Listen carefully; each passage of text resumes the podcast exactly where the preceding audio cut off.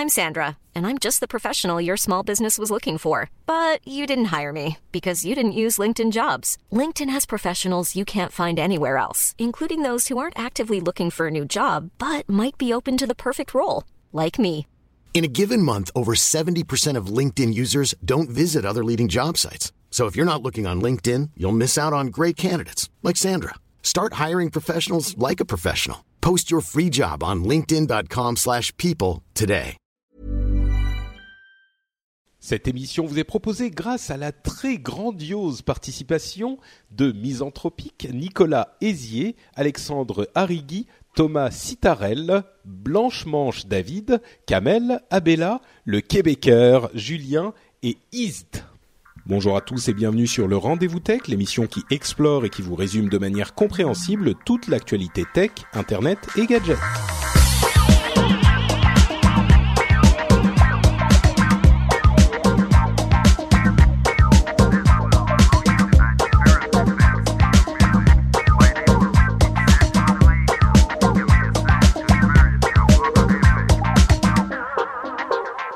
Bonjour à tous et bienvenue sur le Rendez-vous Tech. Le Rendez-vous Tech, vous le savez, c'est l'émission où on vous résume l'actu tech, internet et gadgets toutes les deux semaines dans une émission, un épisode euh, consommable, euh, compréhensible et complet. Les trois cons, c'est... C'est le credo de cette émission. Euh, C'était même pas prévu pour fonctionner aussi bien. Je m'appelle Patrick Béja. Je suis enfin euh, déménagé. Je suis euh, encore un tout petit peu dans les cartons, mais euh, la maison est presque installée. Je suis extrêmement à l'aise et très très très heureux de vous retrouver pour un podcast. Ça m'a, j'étais un petit peu déconnecté ces 15 derniers jours et ça m'a beaucoup manqué. Vous, vous, toi qui m'écoutes, tu m'as manqué. Donc je suis heureux d'être venu, d'autant plus qu'on a une émission extrêmement euh, euh, vive et pleine de plein de choses hyper intéressantes. On va vous parler d'Apple qui contre toute attente, nous a un petit peu surpris, ou en tout cas, je vais parler pour moi, m'a un petit peu surpris avec sa confé- conférence pour les développeurs. Euh, on va aussi vous parler de la euh, Surface Pro 3, qui m'a là aussi pas mal surpris. Et on va vous parler d'autres petits sujets un petit peu moins importants, mais intéressants tout de même. Et pour ce faire, j'ai euh, deux animateurs que j'ai une immense chance d'accueillir. D'une part, Jeff Clavier, euh, qui a l'habitude d'être avec nous. Donc, euh, bonjour Jeff, comment vas-tu depuis la Silicon Valley? Bonjour à toutes, bonjour à tous. Depuis le coin de Second and Bryant à San Francisco, où nous avons déménagé il y a un petit mois. Bah oui, mais on est au et courant. bah, non, mais c'était la dernière fois, c'était juste, on est juste de déménager, et là, Ah. on a, on vient, de- ça fait un mois, on est bien dans les locaux, et euh, très heureux de vous accueillir depuis San Francisco. Magnifique, magnifique. Bon, bah, on est tous les deux euh, à, à avoir déménagé, alors c'est bien. Euh, et l'autre euh, co-animateur, c'est Derek, qui nous rejoint depuis Patreon, puisqu'il est l'un des très généreux euh, contributeurs qui est au niveau animateur d'un jour, donc il est là avec nous aujourd'hui. Euh, comment vas-tu, Derek? Ça va? Tout Bonsoir, ouais, ça va, ça va. Et moi aussi, j'ai déménagé au mois de novembre. Donc, Oh bah dis-moi. Ouais, C'est spécial déménagement Euh, et d'autant plus qu'Apple a déménagé là avec son avec sa conférence Euh, et je disais c'est marrant parce qu'on a Jeff qui est un Français expatrié aux, aux États-Unis et Derek toi tu es un Américain expatrié en France depuis bon quelques dizaines d'années quand même Depuis 30 ans, exact. Ouais. Donc euh, merci d'être là. J'espère que ça va bien se passer. Tu le sais, tu interviens si tu veux, quand tu veux. Je pense que tu auras tout de même des choses à dire parce qu'on a de la chance. Euh, les choses sont bien organisées quand même puisque euh, tu es toi-même euh, développeur et il y a eu beaucoup de choses qui ont été adressées aux développeurs dans cette conférence Apple. Donc euh, je pense que tu auras des choses euh, à nous dire et des éclairages à nous apporter, n'est-ce pas? J'espère, j'espère. on verra. Euh, alors donc, on va commencer par Apple, on continuera avec Microsoft, hein, c'est les deux géants des 30 dernières années, euh, avec euh, d'abord la WWDC, qui est cette conférence destinée aux développeurs du monde Apple, de l'univers Apple. Il y avait déjà eu des annonces importantes euh, de matériel dans les WWDC précédentes, mais ça faisait un certain temps qu'il n'y en avait plus eu euh, à ce à ce moment de l'année. Donc on n'attendait pas trop de grosses annonces euh, et on, on s'attendait même. Moi j'ai passé mon après-midi sur Twitter à dire aux gens ne soyez pas trop excités parce que a priori cette conférence va être assez chiante. Il y aura pas de grosses annonces.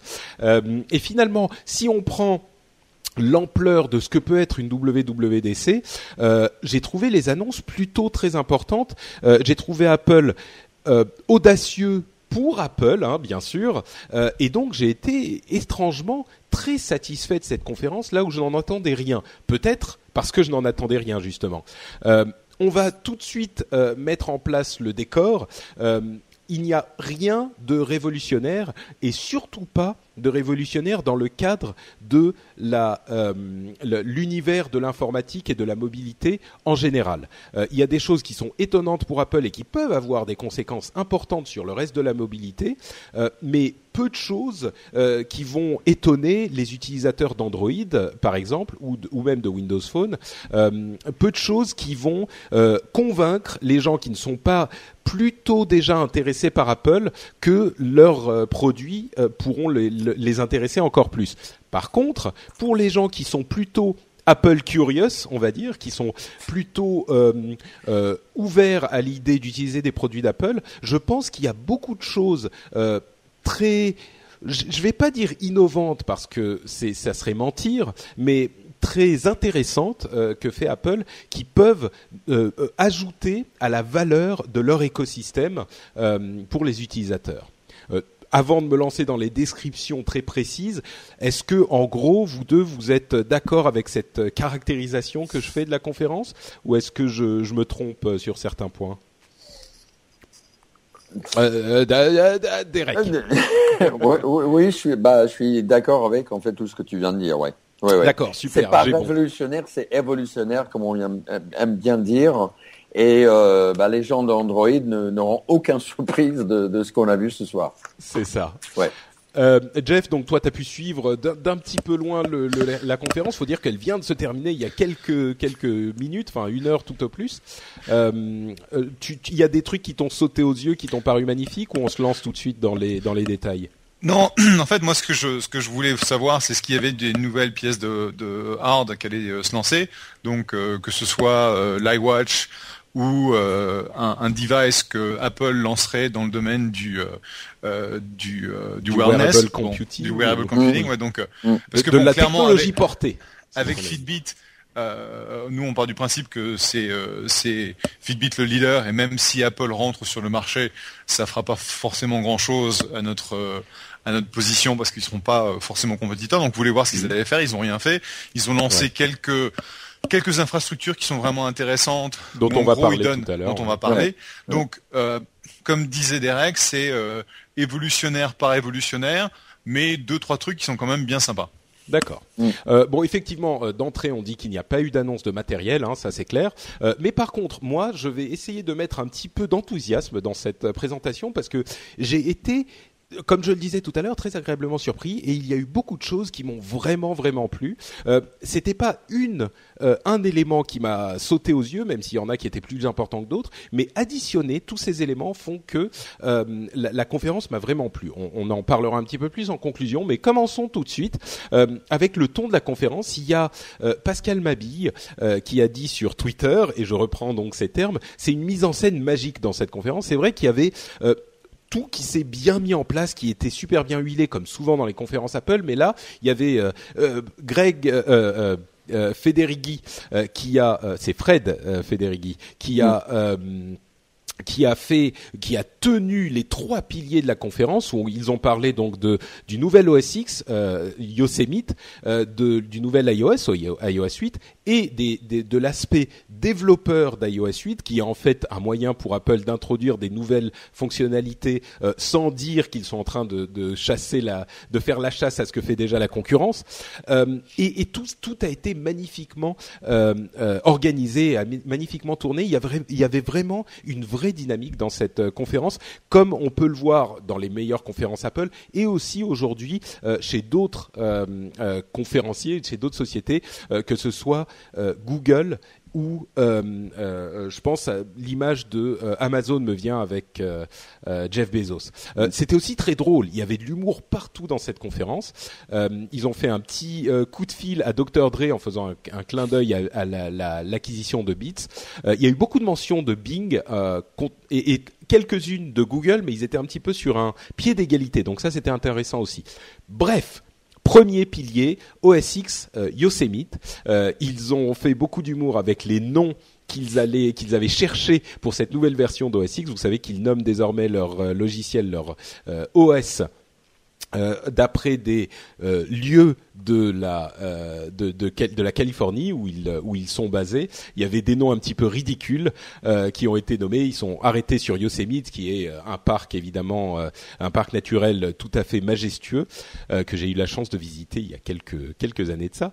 il sera gratuit, il sera il est disponible pour les développeurs aujourd'hui et il sortira cet automne.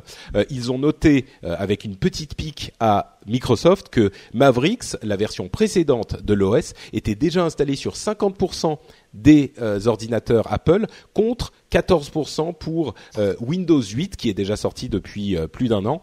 Évidemment, la, enfin presque plus d'un an, je sais même plus. la, comparaison est tout à fait injuste puisque le parc de machines installées Windows est très différent de celui d'Apple. Mais bon, c'est effectivement important de réussir à mettre à jour 50% des machines, surtout quand on parle aux développeurs. Alors, qu'est-ce qu'il apporte cet OS X Yosemite? Un nouveau look euh, design qui est euh, plus plat mais pas tout à fait euh, flat design. c'est il y a un petit peu de translucide comme on l'a vu dans iOS 7. il y a le, menu sombre, la, la, version sombre du menu qui a visiblement beaucoup plu aux développeurs. mais d'une manière générale, le look et le design, moi, m'ont euh, pas mal plu là où j'étais pas du tout convaincu par le design de iOS 7. Euh, c'est un design assez moderne, assez sobre euh, et qui, qui fonctionne, qui fonctionne vraiment. Je l'ai trouvé assez intéressant. J'irai dans les détails des autres fonctionnalités beaucoup plus vite, mais cet aspect design était un aspect très important de la de, de ce qu'on attendait de la nouvelle version de, de OS X. est-ce que est-ce qu'il vous a plu vous, si vous si ce qu'on en a vu, parce qu'on en a vu très très peu? Derek encore euh, Pour moi, oui, oui, c'était euh, pas si radical que ça par rapport à ce qu'ils ont fait l'année dernière. L'année dernière, on a vraiment vu un, changement au niveau design. Euh, cette année, je pensais que c'était bon. C'est vrai que c'est. Tu veux dire pour iOS, hein, le, design d'iOS. Oui, oui, le, passage d'iOS 6 à iOS 7, le design c'était vraiment radical. là, on est, on a continué dans le même aligné que, que l'année dernière, je trouvais. D'accord. Ouais. Euh, Jeff, tu as eu l'occasion de voir quelques icônes quand même euh, ça Très brièvement, c'est vraiment une évolution de. Enfin, ils avaient fait un, un, changement radical quand même entre 6 et 7 et euh, je pense que bah ils peuvent pas quand même révolutionner sur OS X, ouais, sur OS X. Mm. donc tout changer, c'était quand même assez assez fou comme pari que les gens allaient passer sur un flat design. Donc, je pense que là, euh, c'est plus une évolution. Bon, c'est sympa. Euh, moi, je l'ai trouvé. Moi, je l'ai trouvé franchement plus évolutif que ça. Je l'ai trouvé assez euh, important. C'est une vraie refonte du des icônes en tout cas et d'une partie du graphisme. et je l'ai trouvé plus réussi que que je n'aurais pensé. Donc, bon, vous vous ferez votre propre avis vous aussi.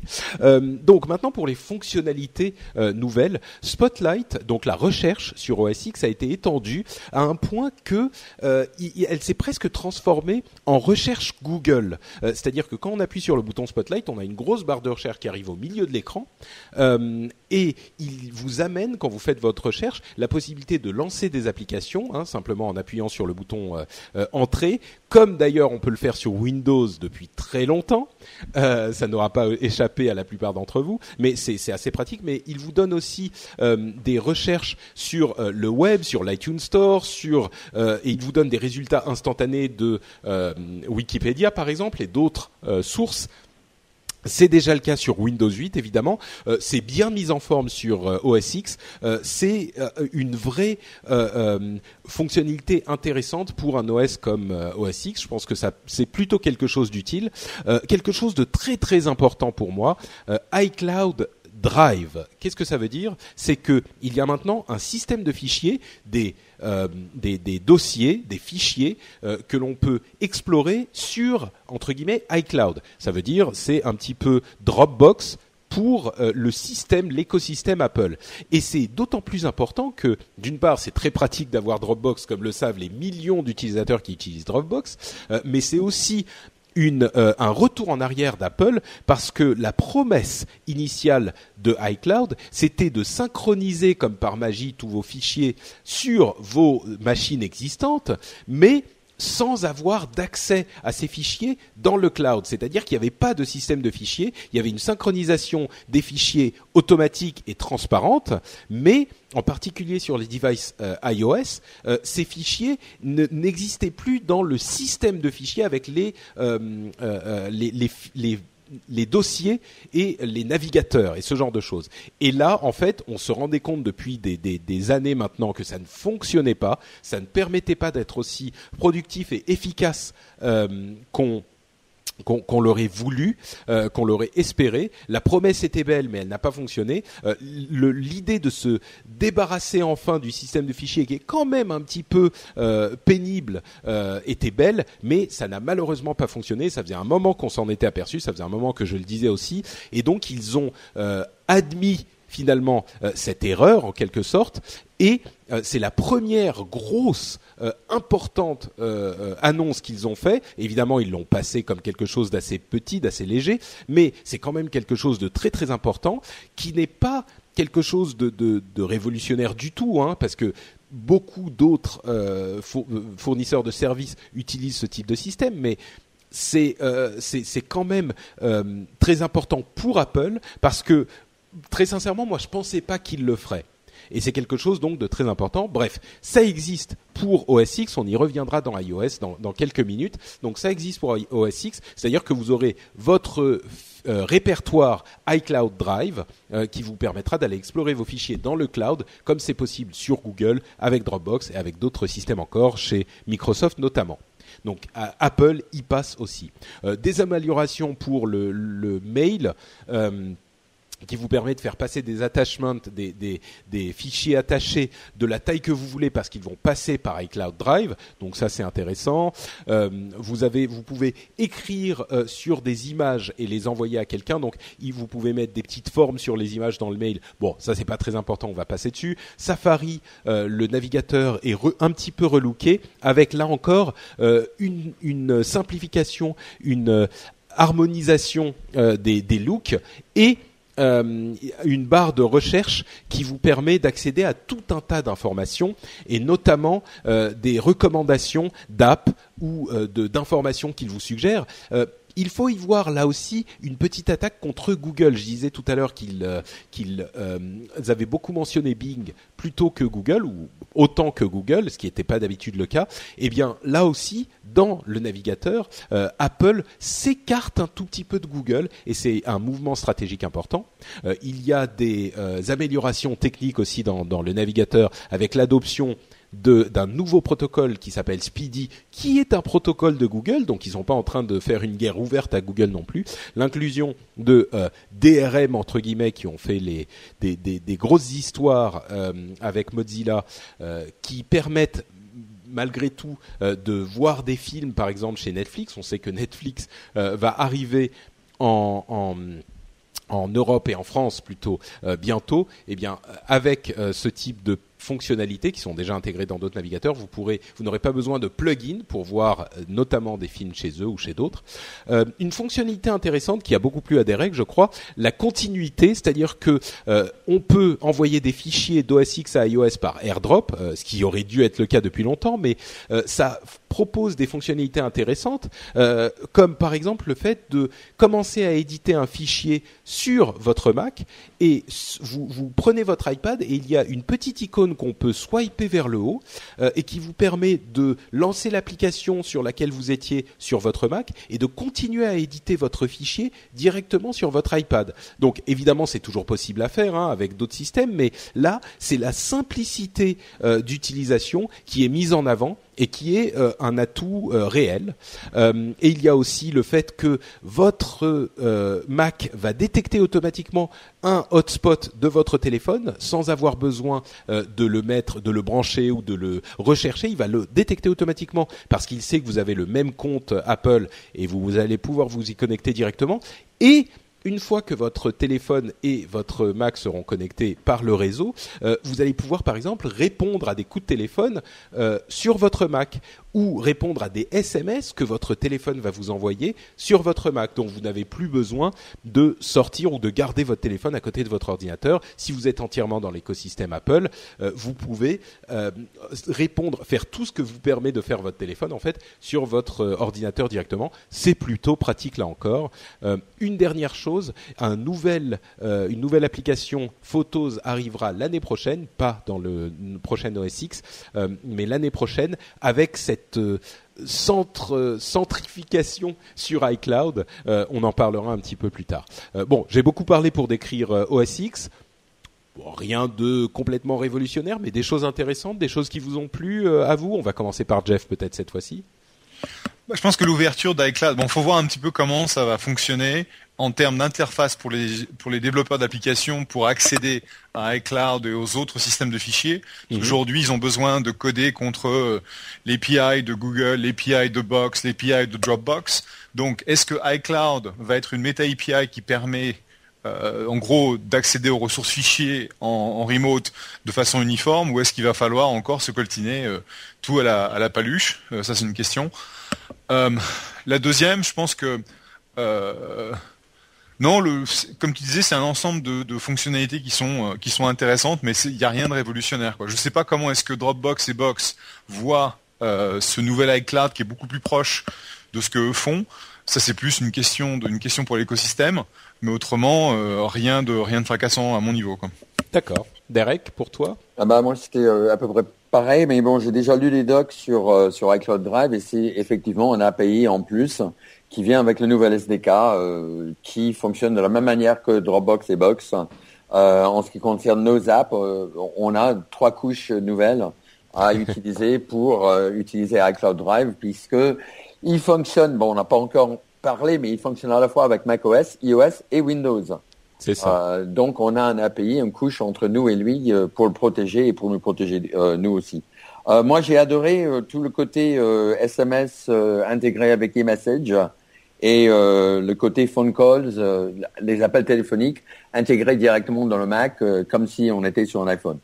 C'est vrai que les SMS. Alors, il y avait une grande disparité entre le système iMessage que moi j'aime beaucoup et les SMS mm. parce que iMessage est intégré à toutes tout l'univers Apple, mais les SMS, eux, euh, n'arrivent pas sur votre Mac, par exemple, ou même sur votre euh, sur votre iPad, si euh, mm. puisque uniquement les iMessage y arrivent. Et eh bien là, le, le, téléphone transmettra ces données au Mac et au, à l'écosystème Apple, donc vous pourrez effectivement répondre à vos SMS ou envoyer vos SMS depuis votre ordinateur. Il y a déjà des outils un petit peu compliqués qu'il faisait sur d'autres avec d'autres systèmes, mais là c'est la force de ce qui fait la la force d'Apple, c'est l'intégration complète. On va voir que pour iOS, ils ont encore plus poussé cette chose-là, euh, et, c'est quelque chose qui est là aussi assez intéressant. Alors justement, passons à iOS, iOS 8. Euh, quelques chiffres avant ça. Euh, iOS 7 est installé sur 89% des appareils iOS. la comparaison avec KitKat, qui est la dernière version d'Android, est assez assassine puisque KitKat n'est installé que sur 9% des, appareils. Et là, la comparaison est, encore plus sévère et un petit peu plus justifiée que sur l'univers euh, euh, que entre l'univers OS X et, Windows euh, parce que les bon c'est pas tout à fait les mêmes environnements évidemment hein, ça serait mentir que de dire ça mais par contre c'est un petit peu plus comparable et la, la la différence est encore plus grande. Bref, il parlait aux développeurs, il voulait forcément les séduire. Euh, il y a 130 millions de nouveaux utilisateurs cette année. Euh, nouveaux utilisateurs, ça veut dire des gens qui venaient notamment d'Android. Ils ont euh, un, gros, une, une, un, un, bonne partie de leur euh, conversation avec des petites piques vers Android. Là encore, c'était plutôt bon esprit, c'était marrant, c'était euh, euh, quelque chose qui animait la chose. C'était pas vraiment méchant, méchant. Ils ont vendu leur leur pomme, c'est bien normal. Alors, les nouveautés de cette iOS 8 et puis ensuite on parlera de ces aspects de développement qui sont très importants aussi. Les notifications interactives, quand vous avez une notification, vous la descendez, vous pouvez euh, interagir avec, par exemple. Euh, vous pouvez répondre à un SMS qu'on vous envoie sans quitter votre app. Vous pouvez accepter ou refuser une invitation. Bon, quelque chose de euh, classique. L'application mail se transforme un petit peu en application Mailbox, euh, qui est une application qui était sortie il y a deux ans sur euh, iOS et qui était très innovante. Là, euh, l'application Mail est vraiment empreinte encore plus de choses de chez eux. Spotlight se transforme là encore. Donc Spotlight, c'est la recherche hein, sur iOS, se transforme là encore en une sorte de recherche Google sur le device, c'est-à-dire qu'elle peut vous proposer des résultats sur les apps, sur les euh, points intéressants sur la carte, elle peut vous donner des informations, des adresses de restaurants, des suggestions de chansons ou de films sur iTunes, ou même de, de ciné ou aller voir le film que vous recherchez, et il y a un résultat instantané euh, sur Safari, comme le résultat instantané euh, de Google, hein, qu'on connaissait déjà, donc il y a vraiment une utilisation de cet outil de recherche Spotlight pour aller chasser sur les terres si importantes euh, du moteur de recherche qui sont bien sûr euh, euh, trustés par Google aujourd'hui, mais l'amélioration est là quelque chose qui peut effectivement dans l'univers Apple faire du, donner plus d'influence à Apple dans les moteurs de recherche, ce qui est quelque chose bien sûr d'important. QuickType, la, une chose, encore une de ces choses dont on ne pensait pas qu'Apple le ferait. ils font de la du clavier prédictif hein, qui va prédire vos, euh, prochains, vos prochains mots pour vous faire aller plus vite en tapant d'une manière assez intelligente, c'est-à-dire qu'en fonction de la personne à laquelle vous parlez, il va par exemple euh, savoir ce que vous lui diriez. Euh, et donc il va y avoir des mots personnalisés, comme notamment si il voit que la question qu'on vous pose c'est est-ce que tu préfères aller au ciné ou au resto, les mots qu'ils vont vous proposer vont être resto ou ciné. Donc il y a une euh, prédiction qui est même intelligente par rapport au contexte, ce qui est plutôt euh, pas mal foutu. Euh, ça existait sur d'autres OS comme on le dit depuis le début, mais c'est encore une fois quelque chose d'intéressant chez Apple. D'autant plus qu'ils ont, et on en parlera peut-être un petit peu plus tard, autorisé l'installation de claviers tiers. Donc les claviers qu'on peut installer sur Android seront eux aussi autorisés sur iOS. C'est quelque chose là encore euh, qu'on n'attendait pas chez Apple, qui est tellement fermé, mais euh, ils ont fini par ouvrir encore un petit peu plus les portes. Euh, continuity, la continuité, c'est l'équivalent donc de c'est-à-dire le fait de pouvoir avoir des SMS et des appels sur tous vos appareils. les messages, les iMessage, ont quelque chose que j'ai intitulé tout pour plaire aux adolescents, c'est-à-dire toutes les euh, les, les euh, groupes, les messages de groupe, vous pouvez ajouter, retirer des, euh, des, des personnes. Enfin, je dis tout pour plaire aux adolescents, c'est parce qu'ils utilisent Snapchat, etc. Et voilà, et WhatsApp notamment, et ils ont toutes ces fonctionnalités qui peuvent être pratiques pour tout le monde. Hein. Par exemple, on peut euh, envoyer un petit message euh, audio ou un selfie ou une petite vidéo. On peut partager notre localisation euh, et il y a un écran de détail où on va voir avec le, toutes les informations qu'on a avec ce groupe-là. Par exemple, où sont toutes les personnes Si on se retrouve pour un, un, un pique-nique, ça peut être super pratique.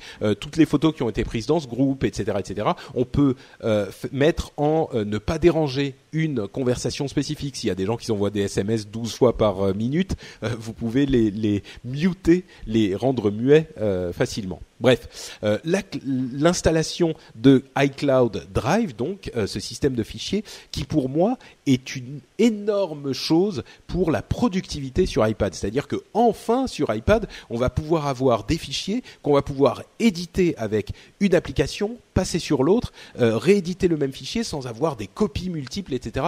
Très très très important pour la productivité, la productivité sur iPad des services aux entreprises euh, que je ne vais pas détailler, mais très important pour les entreprises et l'utilisation de flotte de devices iOS dans les entreprises. Euh, une application Health qu'on attendait avec en plus un kit de développement Health Kit qui va permettre aux autres applications d'interagir avec euh, Health, euh, qui est un petit peu plus beau comme nom que Healthbook, qui était la rumeur qu'on entendait. Donc Health qui viendra sans doute avec beaucoup plus d'importance au moment où l'iWatch sera annoncé, mais qui pour le moment permet déjà quand même de réunir toutes vos informations sur votre santé et qui peut être quelque chose d'assez intéressant si l'écosystème se développe autour.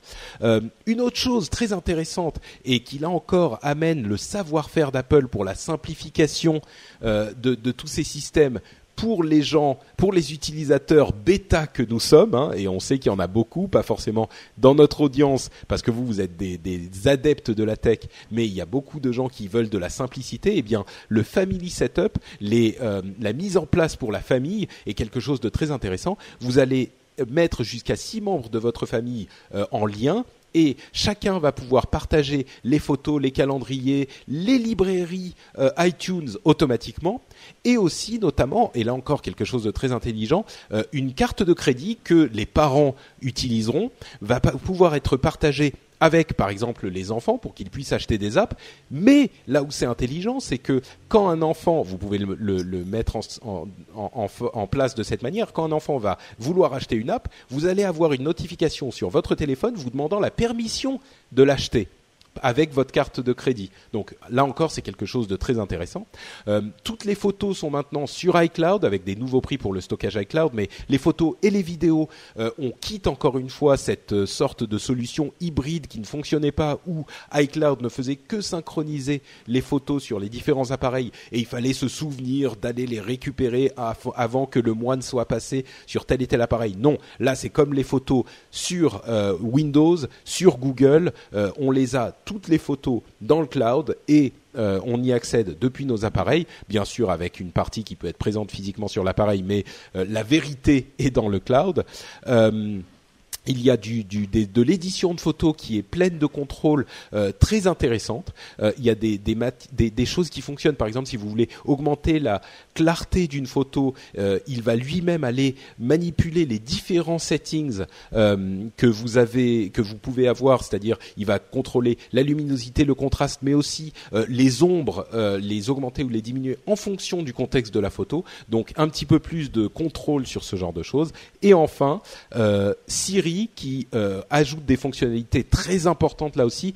Par exemple, le fait de pouvoir dire Hey Siri, pour euh, lui poser une question sans même appuyer sur le bouton. Et là, bien sûr, on passe à OK Google. Là où c'est marrant, c'est que Hey Siri, c'est un petit peu plus euh, naturel, en tout cas en anglais, que OK Google. Euh, mais bon, c'est évidemment quelque chose de très similaire à OK Google pour poser des questions à Google sur Android et sur d'autres appareils. il y a une reconnaissance de chansons de Shazam. Siri peut acheter du contenu sur iTunes. Et surtout, surtout, surtout, il y a enfin de la reconnaissance vocale en euh, streaming, c'est-à-dire qu'il commence à reconnaître ce que vous dites quand vous commencez à parler et il n'a plus besoin d'attendre que vous terminiez votre phrase euh, pour vous comprendre. Ce qui était un énorme problème avec Siri euh, et j'espère, alors ça va dépendre de la rapidité avec le réseau peut-être, mais j'espère que ça sera suffisamment rapide pour être compétitif avec la reconnaissance vocale de Google qui elle est très très bonne et qui commence dès que vous commencez à parler. Euh, et c'est le cas d'ailleurs sur euh, Windows aussi visiblement avec Cortana. Euh, bon, iOS, encore des trucs plutôt sympas. Qu'est-ce qui vous a marqué? Qu'est-ce qui vous paraît important? On commence avec Derek. Alors, encore une fois, beaucoup de choses qu'on avait déjà vues chez Android. On attendait depuis très longtemps chez Apple, genre le clavier et, et les notifications interactives et autres. Health j'attendais beaucoup aussi parce que j'ai déjà Withings, j'ai Runkeeper, j'ai euh, plusieurs applications et il faut chercher dans l'un ou l'autre ou l'autre pour trouver les mêmes renseignements. Euh, le fait qu'ils amassent tout ça, j'ai trouvé ça sympa. Euh, family sharing aussi, puisque j'ai des adolescents moi-même qui sont maintenant. Euh, oui, je pense que ça va parler à beaucoup de gens, hein, ah, ce family sharing, franchement. Mmh, mmh. C'est des trucs tout bêtes, tout simples, et on se demande ces genres de trucs, on se demande pourquoi ça n'a pas été fait avant, le fait de relier tous les comptes, quoi. Oui, oui. Le plus gros pour moi, par contre, c'était justement le fait qu'on a élargi l'espace qu'on a pour les photos et pour les sauvegardes. On avait un vrai problème sur euh, iOS où on avait un maximum de 50 gigaoctets pour faire les sauvegardes iCloud d'un iPhone, mais l'iPhone peut contenir jusque 64. Ouais. Et un iPad peut faire jusque 128. Et donc, on ne pouvait carrément pas faire les sauvegardes de certains de nos appareils, puisqu'on ne pouvait même pas acheter, même avec toute la volonté du monde, on ne pouvait pas acheter assez d'espace pour sauvegarder nos, nos appareils. donc là, ça va jusqu'à un teraoctet c'est franchement intéressant. Et les prix ont été réduits pour être un petit peu plus compétitifs avec la concurrence, effectivement. Exact, exact. Euh, Jeff, toi, il y a des choses qui t'ont parlé, comme le Family Setup, par exemple, euh, peut-être? Non, je pense que c'est, enfin, comme tu le disais, c'est euh, un gros catch-up. Donc ça met iOS au niveau de pas mal de, soit de compétiteurs qu'ils ont sur le marché, soit d'Android au niveau au niveau architecture OS. mais il n'y a rien de il y a rien de super nouveau quoi. Le truc qui me semble vraiment sympa, en gros, c'est le, fait que Touch ID euh, va être accessible à toutes les apps. Et donc euh, là où tu pouvais débloquer une application euh, Apple avec ton avec ton doigt, tu pourras faire la même chose euh, sur ton sur ton téléphone avec toute appli. Donc ça, c'est un truc qui va être sympa en termes de, de convenience. Mais autrement, il n'y a pas grand chose qui euh, qui me semble révolutionnaire. Quoi. Bah alors justement, on va y arriver à cette question d'ouverture avec la partie pour les développeurs sur laquelle ils ont beaucoup insisté. Mm. Euh, et, et c'est là en fait que se développe vraiment cette impression euh, de, de que Apple a enfin osé sortir de son cocon euh, et on expliquera plus tard pourquoi ça sera c'est vraiment important. Donc euh, la partie pour les développeurs, ils ont dit que les développeurs vont désormais pouvoir faire des euh, des, des app bundles sur euh, l'App Store, euh, ce qui veut dire qu'on va pouvoir vendre plusieurs apps pour un prix, ce qui est ce qui peut être très pratique. La navigation dans l'App Store a été beaucoup améliorée. on va pouvoir avoir les trending searches, donc les recherches les plus les plus comment dire trending. C'est tellement euh, c'est tellement francisé finalement trending. Bah on va dire trending. Euh, des previews en vidéo des apps pour voir euh, ce que ça donne en vidéo. Ça existe sur Android depuis un moment. Un programme de bêta test avec Test Flight qui est une application une société qu'ils ont racheté il y a pas longtemps. Donc les développeurs vont pouvoir faire des bêta tests de leurs apps enfin. Mais surtout il y a l'extensibilité des applications. C'est-à-dire que les apps comme l'appelé de ses voeux mon camarade Jérôme Kainborg, qui doit être aux anges aujourd'hui et qui risque de reconsidérer son passage à Android, euh, les apps qui restent isolées dans leur petit euh, euh, petit environnement sécurisé vont malgré tout pouvoir parler aux autres apps à travers iOS. C'est-à-dire que les apps auront un petit bouton extension qui vous permettra, par exemple, si vous avez une application qui prend une photo, d'utiliser des filtres de photos d'une autre app. Vous, appuyez sur le bouton extension, vous sélectionnez l'app en question et elle va envoyer son filtre de photo dans l'app que vous êtes en train d'utiliser sans avoir besoin de la quitter pour euh, l'appliquer à la photo que vous avez prise. Vous pouvez par exemple dans le navigateur Safari, c'est l'exemple qu'ils ont pris, utiliser une extension Bing euh, Traduction, c'est-à-dire que l'application Bing Traduction va traduire la page Safari que vous êtes en train de voir. où ils ont donné un exemple aussi, vous êtes en train de regarder quelque chose sur une app, vous appuyez sur l'extension et vous allez chercher votre extension Pinterest qui va vous permettre de bon Pinterest n'est pas aussi populaire en France peut-être mais il n'empêche, c'est quelque chose d'important, ou Facebook ou Twitter, de partager par l'application Facebook ou Twitter le truc que vous êtes en train de regarder sans avoir besoin que chaque application installe toutes les choses du monde auxquelles il pourrait penser. Là, enfin, les applications peuvent se parler l'une l'autre, comme c'était déjà le cas sur, chez la concurrence depuis longtemps des widgets dans le centre de notification, donc des petites, des mini-programmes qui vont permettre de faire certaines choses, de voir surtout certaines interactions, certaines informations interactives dans le centre de notification, un système de clavier euh, tiers, comme on l'a dit tout à l'heure, Touch ID qui est accessible aux autres applications, comme tu le disais Jeff, c'est encore, mais c'est sécurisé tout de même parce que ils vont chercher des informations de Keychain, euh, qui est une des composantes d'iOS, c'est-à-dire que l'information n'est pas transmise à l'application elle-même, ce qui est important aujourd'hui avec la question de la sécurité qui est tellement sur le devant de la scène. Euh, une ouverture des API de, la caméra et des manipulations de photos. Donc euh, là encore, Jérôme Kainborg, l'appelé de ses voeux, a priori, il y aura un petit peu plus de possibilités pour euh, manipuler les caméras, qui est l'un des points forts hein, d'iOS. Il faut pas l'oublier. c'est l'appareil photo le plus répandu, le plus utilisé au monde sur la plupart des services de, photos. HomeKit, le truc qu'on attendait, c'est-à-dire la standardisation et l'harmonisation avec un nouveau standard Apple de euh, les maisons des maisons intelligentes, c'est-à-dire toutes les euh, ampoules intelligentes, les euh, les les prises, les interrupteurs, les webcams, les portes euh, qui peuvent se fermer, les thermostats, etc., etc., qui ont tous des petits standards où il y a, disons, trois, quatre gros standards. et eh bien là, Apple est en train de leur parler à tous pour transformer votre iPhone en une sorte de télécommande universelle pour votre maison, avec en plus une intégration de Siri.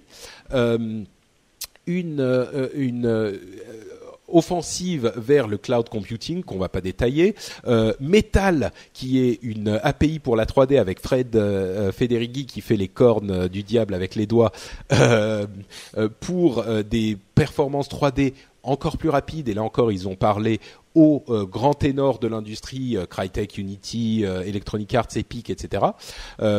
et un nouveau langage de programmation. Là encore, on ne va pas détailler la chose c'est quelque chose qui parle beaucoup aux programmeurs. C'est une sorte d'objectif C sans le C, donc un truc très moderne qui s'appelle Swift. Euh, je pense que Derek, ça t'aura plu. Euh, mais voilà, donc tout un tas de euh, transformations d'iOS qui, je vous dis tout de suite, je vous livre mes impressions sur le sujet, de transformations d'iOS qui ne sont encore une fois rien de révolutionnaire, mais qui, en fait, c'est Apple qui dit non au dogme Apple. Et, c'est en ça que c'est quelque chose de très très important. Euh, c'est-à-dire qu'il y a une sorte de pensée unique Apple qui voudrait que les choses fonctionnent d'une certaine manière sur iOS, d'une certaine manière sur OS X, et on le fait parce que c'est Apple et que Apple c'est comme ça. Eh bien là, Apple sort un peu de son cocon et s'ouvre à la pensée euh, logique, on va dire. Euh, je pense que Apple n'a jamais eu cette pensée unique. Il y a une sorte de euh, fantasme d'Apple qui les entoure, euh, qui est un petit peu plus fort que ce qu'est Apple vraiment. Mais ils ont réussi, en tout cas, quelles que soient les raisons, à prendre les décisions un petit peu difficiles parce qu'ils s'écartent de ce qu'ils ont fait depuis longtemps et de leurs habitudes et de leurs dogmes, on pourrait le dire, pour vraiment amener suffisamment d'ouverture à la Apple, euh, suffisamment de euh, facilité d'utilisation à l'Apple, mais pour revenir dans la course de manière très sérieuse. Et c'est là que c'est important, c'est-à-dire que surtout dans le domaine des mobiles, on voyait de plus en plus que euh, les, concurrents commençaient à séduire même les fans d'Apple. Et là, Apple fait suffisamment euh, fait suffisamment de changements pour que l'alternative Apple redevienne vraiment crédible et qu'on n'ait pas un petit peu honte de se dire ah bah oui bah moi j'utilise iOS mais euh, je sais qu'il n'y a pas ça je sais qu'il n'y a pas ça mais euh, bon j'aime bien pour telle et telle raison c'était déjà arrivé par le passé là encore ils ont avancé ils ont fait ce qui était nécessaire et je trouve que c'est cet aspect qui est le plus important et qui les re-rend encore une fois compétitifs.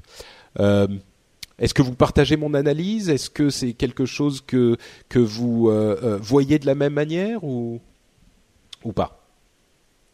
Ah, qui qui qui commence? Jeff. Allez, Jeff.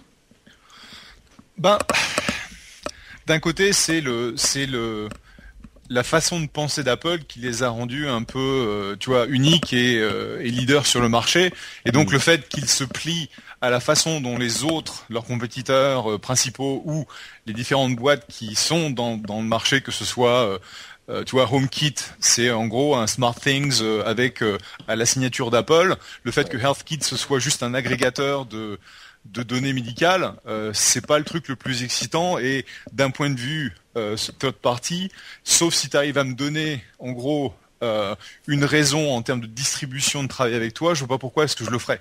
Donc c'est un peu surprenant, ça me paraît très euh, très humble comme approche et je sais pas en gros si euh, si ça veut dire qu'Apple a perdu de sa de sa foudre et de son inventivité ou si c'est juste un bah c'est une grosse release qui fait un catch-up sur l'ensemble de tous les fronts où en gros les gens se grattaient la tête parce qu'ils faisaient pas ce que le marché s'attendait qu'ils fassent et que la prochaine la prochaine annonce, l'ensemble des annonces sera vraiment révolutionnaire. Parce que là, tu vois, euh, je me pose la question en tant que ancien euh, ancien euh, actionnaire d'Apple, est-ce que ça veut dire que la boîte devient un peu plus Microsoft-like ou est-ce qu'il y a encore du jus chez Apple quoi? C'est intéressant la manière dont tu le, dis. Moi, je le vois d'une manière un petit peu plus optimiste, je dirais. C'est-à-dire qu'ils ont quand même le vernis Apple sur tout ça.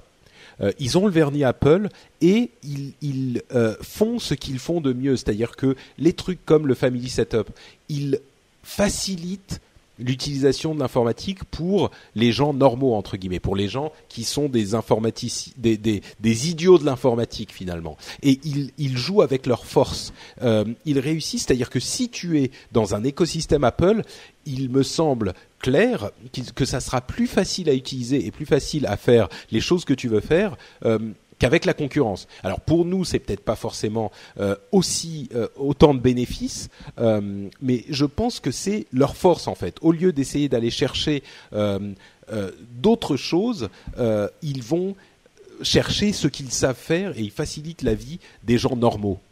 c'est comme ça que je le vois. Et, en même temps, ils sont pas dogmatiques. Ils sont pas en, en ce sens que iCloud Drive, enfin, ils ont admis que les choses n'allaient pas vois. Et ils ont essayé plusieurs fois des différentes choses comme Ping, où il y aurait plein d'exemples, et ils ont admis euh, quand ça ne marchait pas, ils n'ont pas hésité à le tuer.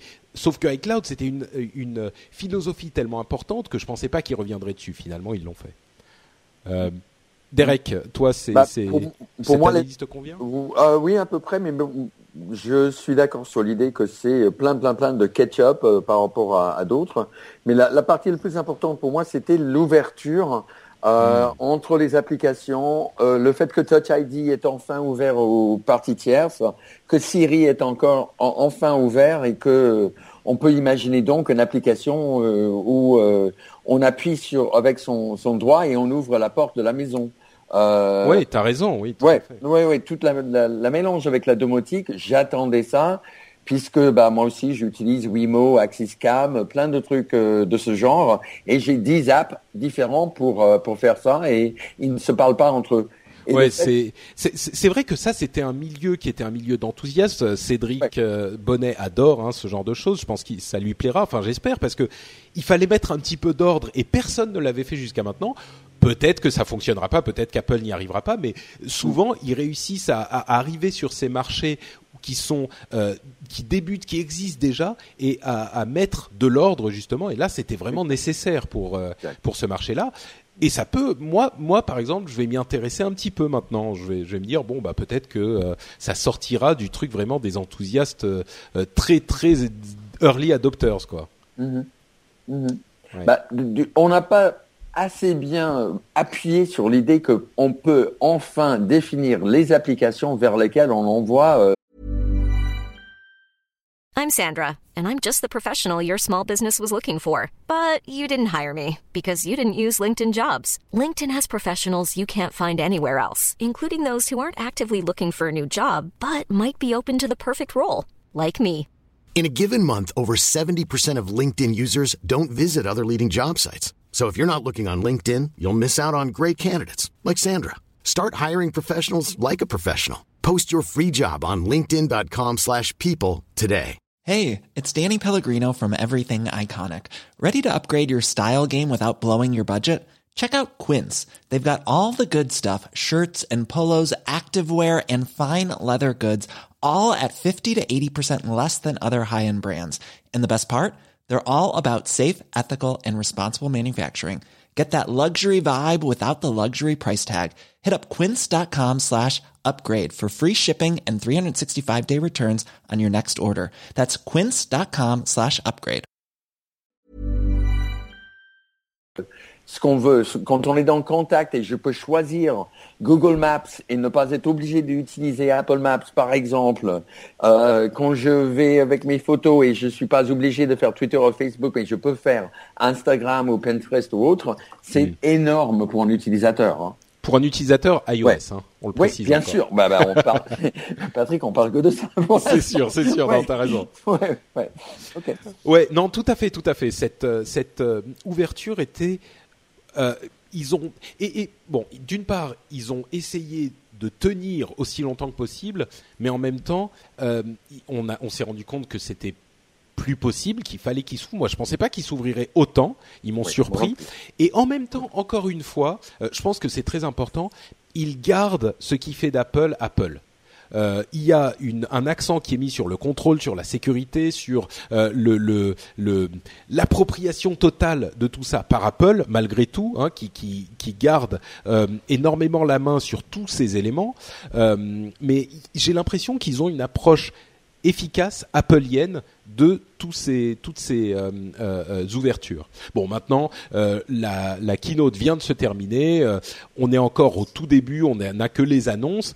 Dieu sait qu'il y a eu des annonces qui semblaient intéressantes à l'origine et qui finalement se sont révélées pas si intéressantes que ça. Donc, il faudra attendre de voir ça dans les faits, mais pour moi, en conclusion de cette partie WWDC un petit peu longue, j'ai été surpris par euh, la quantité de choses, encore une fois, qui m'ont plus qu'intrigué, qui m'ont intéressé. Je pense que franchement le la target de cette enfin le- la cible pardon de cette euh, de cette release et de ces annonces c'est les développeurs. Donc là les développeurs ils sont tout contents, ils sont tout excités, ils ont plein plein de choses à faire. Euh, c'est pas toujours le cas puisque souvent c'est euh, les utilisateurs, le nouveau hard etc qui est euh, qui est l'objectif. Donc on va voir ce que ça veut dire. Bon quand on regarde les, les chiffres, euh, 75 milliards de downloads d'applications euh, sur euh, sur l'App Store, 1.2 million de d'applications. Enfin, c'est gigantissime. Ouais. Donc, euh, qu'est-ce que ça veut dire? Est-ce que on va voir de nouvelles innovations, plein de plein de, de nouveaux types d'applications, des, des, des en gros toutes les couches d'agrégation un SmartThings pour le monde de la de domotique risque de se faire attaquer parce que si tu arrives à tout faire avec euh, avec ton device Apple, bah pourquoi est-ce que tu irais chercher un hub à l'intérieur de la maison? Donc on va voir ce que ça veut dire pour euh, pour ces écosystèmes qui sont naissants. Tout à fait. Bon, bah, euh, on verra effectivement les résultats. Ce qui est important de, de signaler, comme tu l'as fait, Jeff, c'est que et, et tu l'as dit Derek aussi, euh, c'est des, des choses destinées aux développeurs euh, et que l'importance ne se voit pas immédiatement, mais ça va avoir des conséquences dans les mois et les années à venir. Euh, moi, je pense que oui, bon, bref. Allez, on, on enchaîne sur la suite. Il y avait Un quelques rumeurs. Oui, vas-y, bien sûr, Il y, Derek. avait, il y avait quand même une révolution puisqu'on parle des développeurs. Ça n'intéresse pas euh, beaucoup de monde, mais le fait que Apple change la langage de programmation de toutes leurs applications et on remplace Objective-C avec un nouveau truc qui s'appelle Swift, Oui. pour les développeurs, c'est quand même énorme qu'on est tous censés apprendre une nouvelle langage aujourd'hui euh, et à le marier avec Objective-C. C'est pas un petit euh, un petit changement dans le monde de- d'Apple pour nous les, les développeurs. Hein. Bah alors justement, si du peu que tu en as vu, hein, ils ont fait une démonstration qui avait l'air euh, magnifique avec des nouveaux outils de développement qui sont déjà le point fort euh, d'Apple. Hein, c'est beaucoup de développeurs sont sont très heureux de, de ce genre de choses. Mais euh, est-ce que tu, euh, tu tu as été convaincu par Swift ou pas pas vraiment? Euh, pour l'instant, oui et non. Hein, J'ai téléchargé tout de suite dans iBooks le, le guide Ouais. euh, pour comparer un petit peu.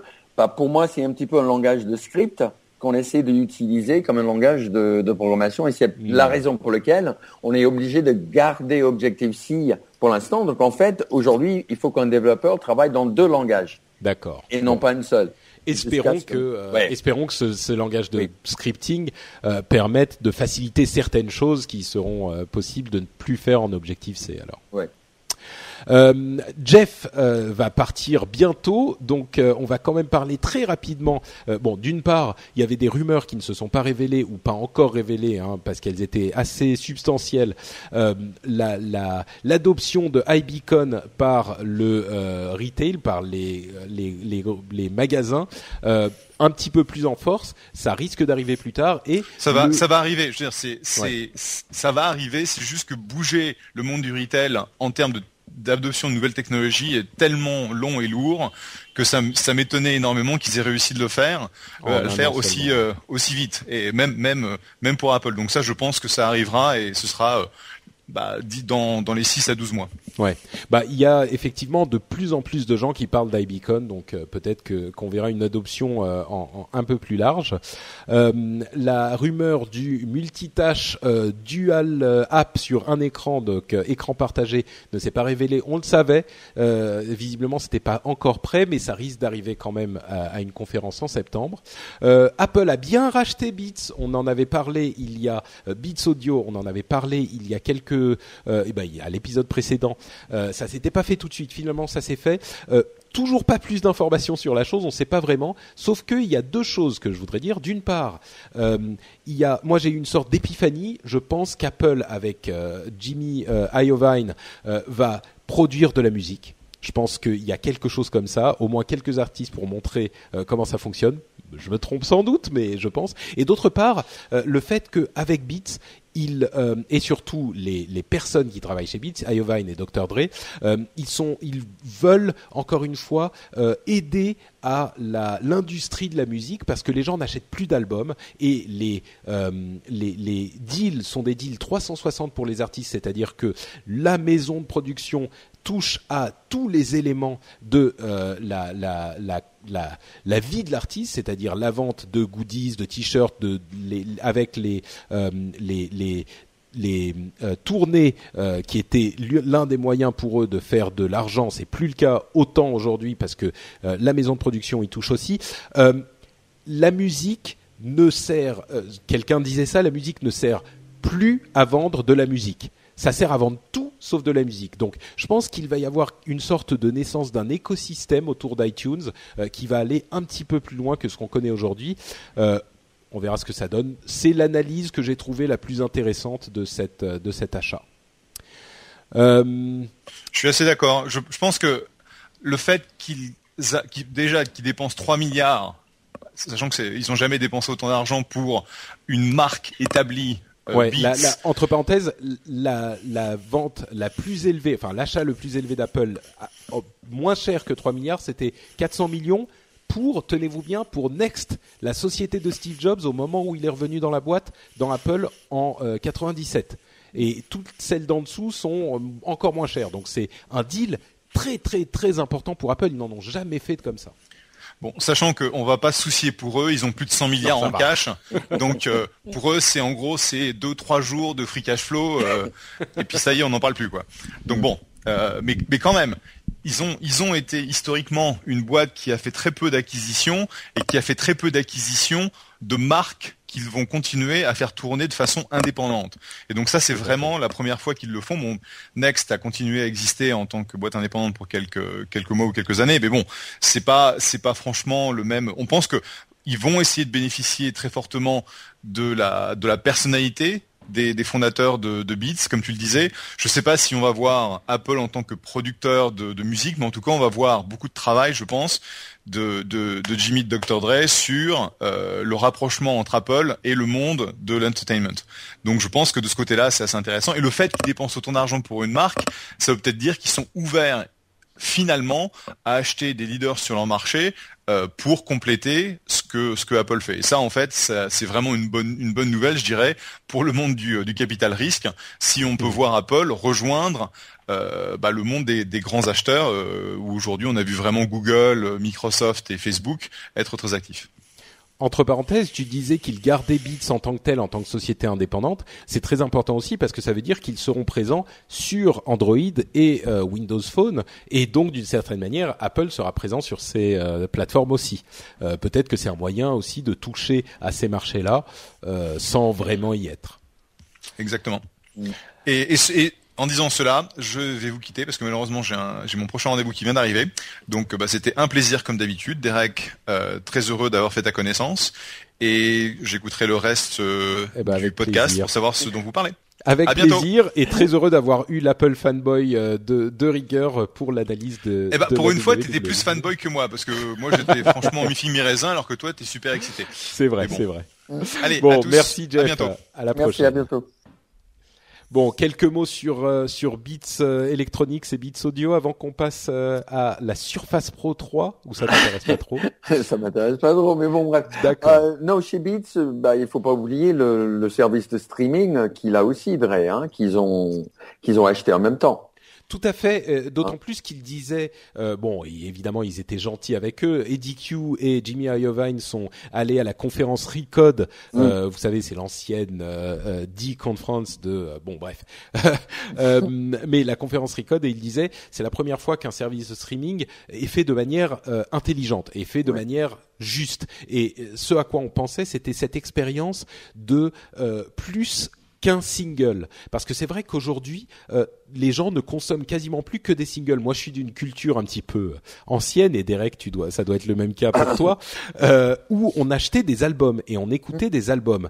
C'est de moins en moins le cas aujourd'hui. Et ce qu'ils font chez Beats Audio, c'est qu'ils ont des euh, personnes physiques, humaines, qui vont créer des listes de lecture harmonieuses, euh, cohérentes, logiques, euh, qui vont vous emmener sur un un cheminement musical, un petit peu pour essayer de remplacer l'album d'une certaine manière. Et euh, cette approche était une approche qui euh, faisait sens pour les gens d'Apple, ce que je peux comprendre.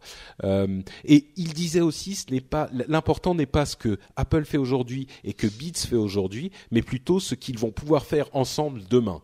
Et bon, ça ouvre les possibilités, ça ouvre les spéculations. Évidemment, on n'a pas tellement plus de réponses aujourd'hui qu'avant qu'il n'ait lancé cette perle de sagesse. Bon, parlons un petit peu de Panos Panay qui nous a fait une superbe démonstration de la Surface Pro 3 euh, qui est pour moi aussi une des grosses annonces de ces 15 derniers jours euh, qui est une vraie réussite pour Microsoft qui en même temps, selon certains, euh, est une réussite qui n'a pas d'utilité. c'est une analyse intéressante, mais pour moi, c'est une, une, une vraie un vrai aboutissement pour la vision de ce qu'était censé être la Surface Pro. Alors, je vais vous décrire là encore de quoi il s'agit. Euh, c'est une Surface Pro, vous le connaissez, vous connaissez hein, bien sûr la Surface Pro, c'est une euh, tablette qui euh, fait tourner Windows 8 en version complète, donc qui peut à la fois faire tourner les, les applications de l'interface moderne et les applications classiques de Windows, hein, que ce soit vos applications bureautiques ou même euh, euh, des jeux ou euh, toutes sortes d'applications qu'il y a dans l'écosystème Windows et qui existaient donc bien sûr en Surface Pro 1, Surface Pro 2 qui, qui, était un petit peu mieux et maintenant la version 3 qui est plus grande. Donc 12 pouces, un écran. pour moi, 12 pouces c'est la limite à, la, à, partir de laquelle ça devient un vrai écran de travail, mais qui est malgré tout plus fine et plus légère que la Surface Pro 2 donc, elle est euh, non seulement plus grande, mais en plus plus fine et plus légère. Elle a un vrai processeur Core qui va du Core i3 au Core i7, donc un vrai processeur euh, d'ordinateur euh, de d'adulte. Hein, c'est pas la petite tablette qu'on va donner aux enfants pour qu'ils s'amusent. C'est un vrai ordinateur. un, un stand, enfin un, un pied ajustable autant qu'on veut dans n'importe quel angle. C'était l'un des problèmes avec la version précédente, c'est-à-dire qu'il y avait deux angles ajustables, mais on n'arrivait généralement pas à trouver le bon. Euh, là, on peut l'ajuster absolument comme on veut. Euh, un, une des grandes forces de la Surface Pro, c'est le stylet, qui là encore est sublime. Mais enfin, si vous n'avez pas utilisé Windows 8 avec un stylet, et en particulier les Surface Pro, je vous invite à, le faire, parce que si vous êtes intéressé par l'utilisation d'un stylet pour le travail, encore une fois, hein, pour prendre des notes, pour euh, c'est le meilleur stylet que j'ai vu sur une tablette. Ça n'a rien à voir avec les stylets qu'on peut trouver sur iPad ou même sur Android. Rien à voir. C'est un stylet qui est euh, le meilleur remplacement de stylo que j'ai vu en informatique, euh, peut-être pas autant que les stylets euh, Wacom pardon, euh, Wacom et ce genre de choses, mais vraiment vraiment convaincant. et donc le pitch de cette tablette, c'est qu'elle peut remplacer à la fois votre tablette et votre laptop. C'est-à-dire que, soyons honnêtes, tous les gens qui ont un tout petit, une, tablette ont aussi généralement un, ordinateur portable. Euh, souvent, il y a des gens qui ont une tablette et un ordinateur, un ultrabook ou un MacBook Air. Euh, et donc, finalement, on se retrouve vraiment à, se trimballer les deux. Euh, là, c'est une vraie alternative avec toujours cet écran, cette, ce type of cover qui est encore meilleur que, que ceux d'avant, qui se qui s'aimante euh, à la tablette et qui peut même s'aimanter un petit peu plus euh, si on veut pour avoir un petit angle pour que ça soit plus agréable pour taper, euh, un plus grand trackpad encore plus agréable à utiliser. Enfin, franchement, c'est le, le, le, la meilleure proposition que j'ai vue pour le remplacement d'une tablette et d'un laptop. si cette idée vous séduit, euh, je comprends pas que vous ne soyez pas déjà en train de regarder cette Surface Pro 3. Alors évidemment, elle est un petit peu plus chère euh, qu'une tablette classique, mais elle est beaucoup moins chère qu'une tablette plus un ultrabook, évidemment. Euh, la grande question, la grande, grande, grande question, c'est est-ce qu'on a vraiment besoin d'un device qui va remplacer la tablette et le laptop? Est-ce que ces deux appareils différents ne sont pas différents parce qu'on veut les utiliser de manière différente. Euh, Je sais pas. Je suis pas convaincu que il y ait euh, qu'on n'ait pas besoin que qu'il ne puisse pas y avoir de réponse à cette idée, euh, à cette question, est-ce qu'on peut remplacer un tablette et une, une, tablette et un laptop par un seul device, par un seul appareil? Si la réponse est oui, je pense encore une fois que la Surface Pro 3 euh, est la meilleure réponse qu'on puisse apporter à cette question. Euh, elle est vraiment, vraiment, elle a tout ce qu'on pourrait euh, espérer. Elle a tous les, elle tient toutes les promesses de ce que devait être la Surface Pro quand elle a été lancée par Microsoft. Bon, j'ai fait mon marchand de tapis. Là, je pense que j'ai vendu du rêve. Euh, Derek, t'étais pas hyper séduit a priori, pas, pas hyper intéressé par la Surface Pro. Est-ce que euh, mon éloquence a réussi à te convaincre un petit peu, à t'intéresser un peu? Oui et non, mais pour, pour les mêmes raisons que tu as donné toi. C'est-à-dire, mm. oui, si jamais on cherchait un appareil qui pouvait remplacer tablette et ordinateur, c'est enfin celui qui peut le faire. Hein c'est euh, cette machine-là peut faire les deux confortablement, comme on veut, euh, vraiment avec tous les angles, etc. Et en plus, c'est beau et facile, etc. Par contre, personnellement, je préfère avoir deux appareils avec deux, deux, utilisations bien euh, distinctes. Derek, tu ne vas pas me dire que quand tu pars en voyage, bon, je vais faire un petit peu le, je vais faire du forcing. Hein. Ouais, ouais. Euh, tu, tu, quand même, tu vas pas me dire, mais en même temps, c'est vrai. Quand tu pars en voyage, euh, disons, tu dois prendre l'avion, euh, tu, tu as euh, le l'iPad dans ton dans ton petit euh, euh dans ton petit sac à dos, et t'as aussi un ultrabook qui tient de la place dans le truc, avec en plus le chargeur et le chargeur de l'autre. Enfin, ça serait pas séduisant de se dire que j'ai qu'une seule tablette et quand j'ai besoin de, de faire du vrai travail, je sors le petit clavier qui est hyper pratique et éventuellement même une souris si j'ai vraiment besoin de ça. Euh, et, et, ça peut me faire les deux. Ça me prend euh, moins de place que les deux les, les deux autres euh, réunis. Mm. Je vois l'utilité.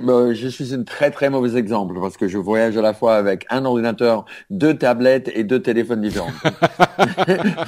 très, très... Il faut pas être derrière moi sur la queue de sécurité à l'avion. bon bref. D'accord. Euh, Mais effectivement, pour la 90% des utilisateurs, oui. Euh, par contre, je vois aussi beaucoup de gens qui sont capables de voyager qu'avec leur tablette. Hein. C'est pas faux. Euh, c'est pas faux. Que leur utilisation en, voyage d'affaires, bah c'est quoi? C'est c'est euh, email et surfer euh, sur internet et euh, la tablette ça ça répond. Leurs leur photos prises sur le voyage, pareil quoi. Ouais. C'est pas faux, c'est pas faux. Bon, écoutez, si vous vous avez la réponse à cette question ou si vous avez une réponse, si vous avez votre réponse, euh, vous pouvez venir nous la donner sur euh, frenchspin.com, sur le, le, les notes de l'émission, dans l'article de, de cet épisode.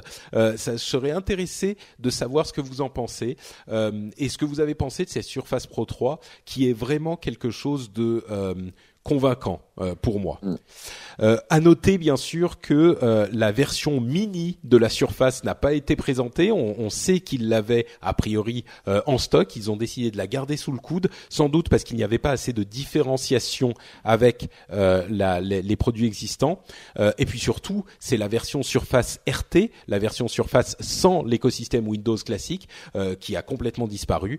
je pense que c'était pour mettre encore plus en avant cette Surface Pro 3, qui est un, un produit convaincant. Euh, on sent là encore une sorte de, de, renouveau plus convaincant chez Microsoft, comme on le dit depuis quelque temps. Moi, j'ai été séduit là encore, donc euh, c'est le l'épisode le, des, des, dinosaures, quoi. Hein. C'est euh, Microsoft et Apple qui m'ont séduit tous les deux, qui m'ont euh, donné ce que j'aime dans la tech, quoi. Donc mm. voilà, moi je suis un petit peu aux anges, je dois le dire. Bon, on va passer aux news et rumeurs après cette euh, longue partie Apple Microsoft. Euh, avant ça, bien sûr, je vais encore une fois remercier les gens qui ont choisi euh, de nous soutenir sur Patreon, patreon.com comme vous le connaissez. Donc, merci encore une fois à Big Ben Air, Thomas Bars, Rodolphe, Jules Laine, ou Julien, euh, Christophe Perrette, Marc Mortier, Dervis Findic, Tyrix Scal et Baptiste du Rendez-vous Texan qui était euh, venu nous parler un petit peu de ses euh, particularités, euh, qui est venu soutenir le Rendez-vous Tech sur patreon.com. alors vous le savez, hein, patreon.com, je le répète suffisamment, c'est le système qui vous permet de nous soutenir, vous donner une somme que vous acceptez d'envoyer pour chaque épisode et ensuite, bon, ça peut être 1 dollar, 2 dollars, 3 dollars par exemple, et puis ensuite à chaque épisode, eh ben la somme vous est retirée. Vous êtes plus près presque 350 à nous soutenir de cette manière, 350 dont euh, Derek, Derek qui euh, a choisi de donner beaucoup, de vider son portefeuille euh, sur le Patreon du Rendez-vous Tech. Évidemment, vous n'êtes pas du tout, du tout obligé de donner autant. Hein. comme je vous le disais, un dollar par épisode, deux dollars, ce que vous voulez, ça nous aide énormément. Derek, toi, qu'est-ce qui t'a pris? Que je pose la question, hein, comme je l'avais posé à Alexandre quand il était venu, le, le précédent animateur d'un jour quand il était venu. Qu'est-ce qui mm. t'a pris de euh, de casser la tirelire de cette manière. bon, disons de euh, pourquoi est-ce que toi tu as décidé de euh, donner des sous au rendez-vous tech? Ah bah, probablement pour la même raison pour laquelle toi tu étais allé le, chercher. C'est que j'ai trouvé le modèle très intéressant de, de, de supporter directement un podcast. Euh, avec son argent en donnant directement au podcaster pour que l'émission continue. J'avais déjà fait un petit peu avec Léo Leporte et, et Tweet à un moment donné euh, en, lui donnant de l'argent euh, chaque mois euh, avec un, une sorte d'abonnement. je trouve le modèle très très intéressant et ben j'étais prêt donc à oui mettre ce qu'il fallait pour que ça continue. Bah écoute, c'est très très gentil Derek, j'apprécie énormément, comme j'apprécie euh, les euh, soutiens de tous ceux qui font partie de cette famille, qui font partie de mes patriotes, euh, de mes patrons, de ma famille podcastique. donc voilà, un immense merci à vous encore. Si vous souhaitez étudier la chose pour peut-être euh, contribuer aussi, euh, vous pouvez aller sur patreon.com slash rdvtech ou alors cette petite URL euh, plus simple lrdv.fr qui vous renverra là-bas lrdv comme le rendez-vous lrdv.fr. Merci à vous. On continue à vous détailler, vous expliquer, vous comprimer, vous simplifier les news euh, de l'ActuTech de ces deux dernières semaines avec euh, une euh, série de rumeurs et de news et notamment cette histoire qui a fait pas mal de bruit, en particulier aux US mais un petit peu en France aussi, du combat entre Amazon et Hachette, bien sûr, hein, Hachette l'éditeur français qu'on connaît bien et, Amazon qui a commencé à user de à pardon, à utiliser son super pouvoir de géant d'internet pour faire le mal, euh, comme l'ont dit certains. Euh, c'est-à-dire que les livres achètent ne sont, euh, alors on a on a entendu qu'ils n'étaient plus disponibles sur Amazon ou qu'ils étaient difficiles à trouver, qu'ils étaient en qu'ils étaient en livraison très très longue, que Amazon conseillait d'autres livres similaires quand on voulait acheter un livre de chez Hachette, etc., etc. Euh, tout ça n'est pas faux, euh, mais c'est une dynamique très très intéressante parce qu'en fait, euh, les méchants sont les gentils et les gentils pourraient être les méchants dans l'histoire et inversement. Euh, c'est vraiment quelque chose d'intéressant. En fait, ce qui s'est passé, euh, on, pourrait être tenté de dire ah voilà, les géants d'internet euh, sont en train de d'amener ce qu'on craignait depuis longtemps, c'est-à-dire qu'ils utilisent leur quasi monopole. C'est pas tout à fait le cas. Hein. Amazon est très important, mais sur le, livre n'a pas vraiment de monopole. Euh, mais utilisent leur quasi monopole pour faire pression sur les petits et du coup achètent qui est aujourd'hui par rapport à l'immensité d'internet un tout petit acteur, même si c'est un géant de l'édition, hein, bien sûr, un tout petit acteur se retrouve opprimé par euh, la, botte de Amazon. Euh, c'est pas une vision qui est fausse, mais en même temps, vous allez voir que on peut complètement retourner la chose et, se dire que Amazon, qui est censé être la force qui se bat pour les consommateurs, eh bien en fait effectivement se bat pour les consommateurs, alors que là les consommateurs se retrouvent à pas pouvoir acheter les livres qu'ils veulent acheter. Donc j'explique. Hachette euh, a s'est battu contre, enfin tous les éditeurs se sont battus contre Amazon qui, depuis la sortie des e-books, a écrasé les prix de de, de, des livres, c'est-à-dire que souvent les prix les livres sur euh, en e-book sont vendus à 9 dollars 90 ou à 9 euros, euh, ce qui est un prix trop bas pour les éditeurs. Mais euh, libre concurrence, chacun fixe les prix qu'ils veulent. Amazon peut fixer les prix qu'il désire. Les éditeurs sont allés voir Apple au moment de la sortie de iBooks et ont dit bon, ça va aller, on va faire comme on le fait depuis des années dans le monde de l'édition, c'est-à-dire qu'on va fixer les prix nous-mêmes et on donne un pourcentage au magasin, c'est-à-dire à Apple, à iBooks, euh, comme on le fait depuis toujours. Et c'est nous qui allons fixer les prix. Les prix chez euh, sur l'iBook Store étaient plus élevés, euh, de l'ordre de 15, 17, 20 dollars. Le problème, c'est que cet accord était anticoncurrentiel et a été jugé en tant que tel par les, euh, euh, les tribunaux américains. Entre parenthèses, et on le sait aussi, en France, le prix du livre est fixé. Et il ne peut pas être plus bas, justement, euh, parce que le prix est fixé par la loi pour toutes les raisons qu'on avait étayées depuis longtemps après le jugement donc de euh, cette histoire de collusion euh, entre les éditeurs et Apple qui a été euh, condamné, deux ans plus tard, les tribunaux avaient dit bon bah vous rediscuterez avec Amazon deux ans plus tard, histoire que les choses se soient calmées. On est deux ans plus tard, les négociations reviennent sur le devant de la scène. Hachette ne veut plus qu'Amazon soit capable, puisse faire fixer les prix qu'ils veulent parce qu'ils veulent que les prix soient fixés, comme c'est le cas depuis longtemps euh, ailleurs, à des tarifs élevés, comme ils le, souhaitent eux, comme Hachette le souhaitent eux-mêmes. Du coup, le cœur du problème est que Amazon ne veut pas céder et veut continuer à pouvoir proposer des prix plus bas pour les consommateurs entre guillemets euh, et Hachette, euh, ils ne veulent pas céder à Hachette parce que s'ils cèdent à Hachette, tous les éditeurs vont suivre euh, le, même euh, chemin et instantanément tous les livres vont euh, monter en prix sur Amazon. Alors ensuite, la question du prix du livre pourrait être débattue également. Hein. Est-ce que il faut que le livre coûte cher ou pas Est-ce que le prix qu'on trouve sur Amazon est le juste prix du livre ou pas euh, Moi, j'aurais tendance à dire que à l'époque où les CD, qui est un univers que je connais peut-être un petit peu plus, étaient à 15 ou 20 euh, euros à la Fnac, j'en achetais beaucoup moins que euh, peut-être pas beaucoup moins, mais c'était une offre moins alléchante et j'en achetais moins que maintenant que les albums sont à 9 euros sur iTunes ou sur Amazon. Donc tout ça, c'est un autre débat, mais bref, vous comprenez que euh, achète défenseur du consommateur ou Amazon défenseur du consommateur, les deux visions sont crédibles, les deux visions sont logiques. Ensuite, il faut voir de quel côté de la bataille on se place, euh, mais aucun des deux n'est un pauvre euh, acteur opprimé euh, par le géant d'à côté.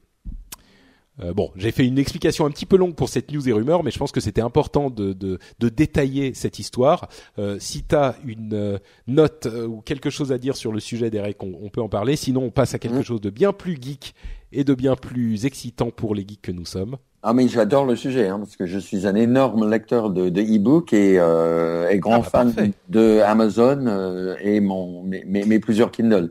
Euh, je suis toujours frustré du fait justement que je suis obligé d'avoir deux comptes Amazon pour avoir des livres en anglais et les, avoir en français avec deux magasins complètement différents. Hmm. Mais euh, je suis tout à fait d'accord sur l'idée qu'il n'y a pas de petits acteurs opprimés euh, dans ce jeu mais j'avoue que pour la bataille, pour le consommateur, je préfère Amazon dans ce cas-là et je trouve que les éditeurs sont tous en train de plutôt se protéger euh, contre l'avenir de la distribution que d'aller vers le futur, tandis que Amazon va euh, dans la direction qui va aller de toute façon tous les produits numériques. Hmm, oui, euh, c'est souvent le cas avec ces vieilles industries. Oui, hein. D'accord. Euh, bah justement, nouvelles industries. Google a présenté une nouvelle euh, voiture euh, autonome, une nouvelle self-driving car qui carrément n'a plus de volant.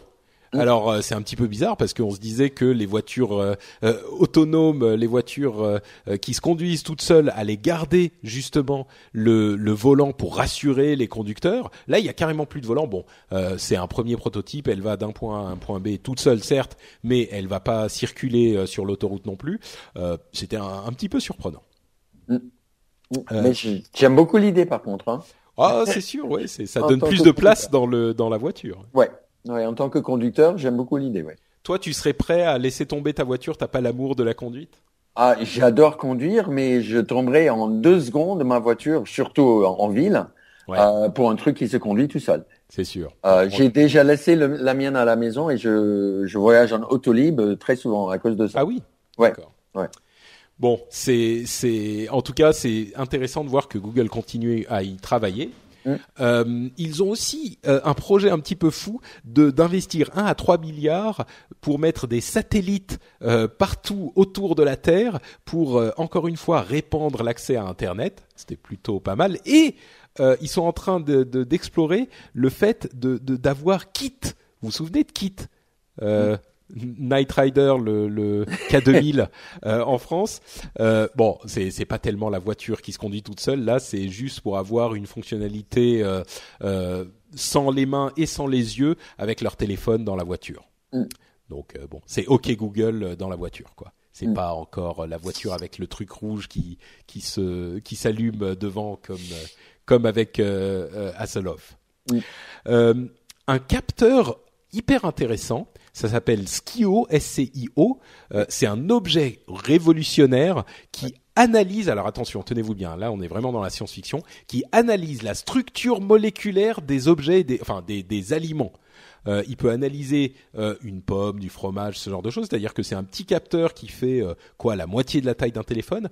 Vous le collez le, le, capteur contre l'aliment et il va vous dire ce que c'est. Euh, alors bon, c'est, c'est, on sait pas très bien à quoi ça sert tout de suite, mais euh, ça pourrait être intéressant. Mais aussi, ça sert, ça analyse carrément les médicaments. C'est-à-dire que ça vous dit, euh, ça c'est une pomme, ça c'est du fromage, ça c'est tel médicament. Enfin, c'est, c'est le genre de truc qui est super intéressant. Je suis pas sûr tout de suite à quoi ça sert comme ça là, mais je voulais en parler parce que c'est, c'est de la science-fiction quoi. C'est marrant. J'adore l'idée, mais c'est la, même conclusion. Je ne sais pas vraiment à quoi ça, ça peut servir. Bah oui. Ouais. J'adore l'idée, oui. Ouais, c'est voilà, c'est le truc, euh, c'est l'analyseur euh, de Star Trek, quoi, tu sais. Ah, oui, oui, Laissez-moi écrire des applications qui vont avec. Oui, oui, oui, mais euh, je vois pas ce que non. Ce que ça va faire tout de suite. Là. Non. Euh, Facebook fait un, un, retournement qui est euh, peut-être même encore plus grand que celui d'Apple dont on parlait tout à l'heure. Euh, bon, j'exagère, mais c'est quand même important.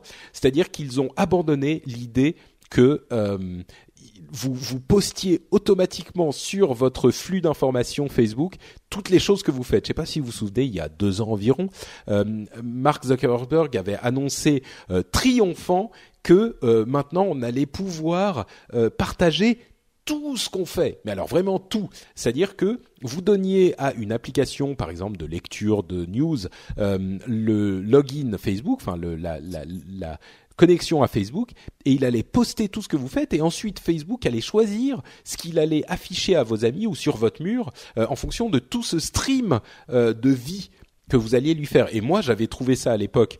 Bon, j'ai eu des moments plus glorieux. J'avais trouvé ça extrêmement intelligent de la part de Zuckerberg. Je me suis dit, c'est un moyen d'intégrer dans Facebook tout le reste de notre vie.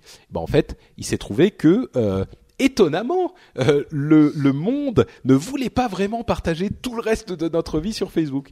Donc euh, bon, ça n'a pas vraiment marché, c'était plutôt gênant qu'autre chose. Donc Facebook est encore une fois, comme on le disait la dernière, il y a deux, deux ou trois épisodes, euh, en train de revenir un petit peu vers plus de confidentialité, plus de choix dans ce qu'on partage. Et d'ailleurs, les paramètres de confidentialité pour les nouveaux membres sont revenus à non pas public, mais uniquement les, les amis pour tout ce qu'on partage. Donc euh, voilà, là encore, Facebook fait marche arrière. Euh, le futur, encore une fois, avec une démo de Microsoft qui a euh, présenté une chose dont je, parlais, on disait on y est presque, avec toutes les briques sont là et on va y arriver très bientôt. Microsoft avait une démo de la, de la traduction instantanée Skype. quelque chose de vraiment intéressant, c'est-à-dire qu'il y a une personne qui parle une langue d'un d'un côté de Skype, une autre personne qui parle une autre langue, et quand une personne a fini de parler, ça va dire euh, dans l'autre langue euh, ce que la première personne a dit à la deuxième. En gros, si je parle anglais et que Derek parle français, moi je dis Hello Derek, how are you? Euh, Et Skype te dit euh, Bonjour Derek, comment vas-tu? Et toi tu me réponds Ça va très bien Patrick. Et moi j'entends euh, I'm very good Patrick. Et voilà, et c'est magique. C'est le euh, Babelfish de euh, du, du, du guide euh, du routard galactique euh, qui, qui, qui est dans Skype quoi. Bon, c'est pas encore disponible, c'était un proto, mais euh, intéressant. Et, et en plus, il y a un truc qui était euh, carrément euh, mind blown. Euh, c'était euh, Satya Nadella qui disait encore une fois pendant cette conférence euh, Recode, qui disait quand le système apprend euh, une langue, deux langues, bon bah il, les, il les parle bien. Par exemple, il apprend allemand, euh, anglais, français. Ok, tout va bien. Quand il apprend l'espagnol, non seulement il commence à bien parler l'espagnol, mais en plus les autres langues sont améliorées aussi, et on ne sait pas pourquoi. On ne sait pas comment ça marche. Moi, j'étais un petit peu où là, euh, Skynet, euh, ça y est, il commence à euh, arriver à la conscience de, de l'ordinateur et tout. Mais enfin, c'est marrant, quoi. Ils savent pas vraiment pourquoi le système s'améliore. Bon, peut-être qu'en fait, ils savent et qu'il a fait un effet de manche, mais Ben, c'est comme c'est comme avec l'homme. Hein. Dès qu'on commence à parler une troisième langue, on améliore dans les deux, dans nos deux premières langues. Tout à fait, mais sauf que sauf que pour pour euh, le programme, euh, moi je m'attendrais à ce que les gens qui programment le truc comprennent ce qui se passe dans le dans, dans sa tête pour que ça s'améliore. Bon. Oui, à mon avis, pas. ils comprennent et ils annoncent pas. hein. Ouais, peut-être. Ou alors Ouais. c'est un petit peu différent, c'est un petit peu compliqué à expliquer, ou c'est pas tout à fait. Bon. Hum, hum. Euh, Google a mis en place euh, ce formulaire qui permet de faire retirer des liens euh, de, du moteur de recherche. On en avait parlé longuement. Enfin, j'en avais parlé à l'épisode précédent. Donc c'est le, droit à l'oubli, ce fameux droit à l'oubli de Google qui était si controversé. C'est toujours très controversé, ça me plaît toujours pas. Ils ont eu 12 000 euh, demandes en 24 heures. Bon, et écoutez l'épisode précédent pour savoir pourquoi c'est un problème. C'est vraiment, vraiment un problème. Je suis d'accord avec tout ce que tu as dit la, la dernière épisode. Hein. Ah bah super. Ouais, ouais, ouais. Et en plus, bon, ce qu'on a vu, c'est que là, ils ont assemblé les, les 12 000 signatures, les 12 000 demandes, mais ils ont dit on le fait cas par cas et on prendra le temps qu'il faut. Hmm. Donc, euh, on n'a aucune idée. euh, ben, ça peut être tout simplement un, un truc pour faire attendre jusqu'à ce que euh, on, on fait une bonne décision pour une fois. Quoi. C'est Oui. vrai, oui. Une Ouais. décision de justice différente, c'est possible. Ouais, ouais. Et, et en plus, il doit le faire à la main. Enfin, c'est un... bref. Écoutez l'épisode précédent. Euh, Windows 8.1 va avoir un, un, un, un, un gestionnaire de fichiers. Ah, Les, les personnes qui utilisent Windows 8. Phone 8.1 seront euh, intéressées. Euh, tout le monde s'y met, hein, visiblement, au gestionnaire de fichiers. Euh, Arnaud Montebourg veut un système d'exploitation made in France. Ça te fait marrer, mais toi, voilà, t'es américain, hein, de toute façon, donc. euh, Euh, oui, mais pas, imaginons si chaque pays avait un OS par pays.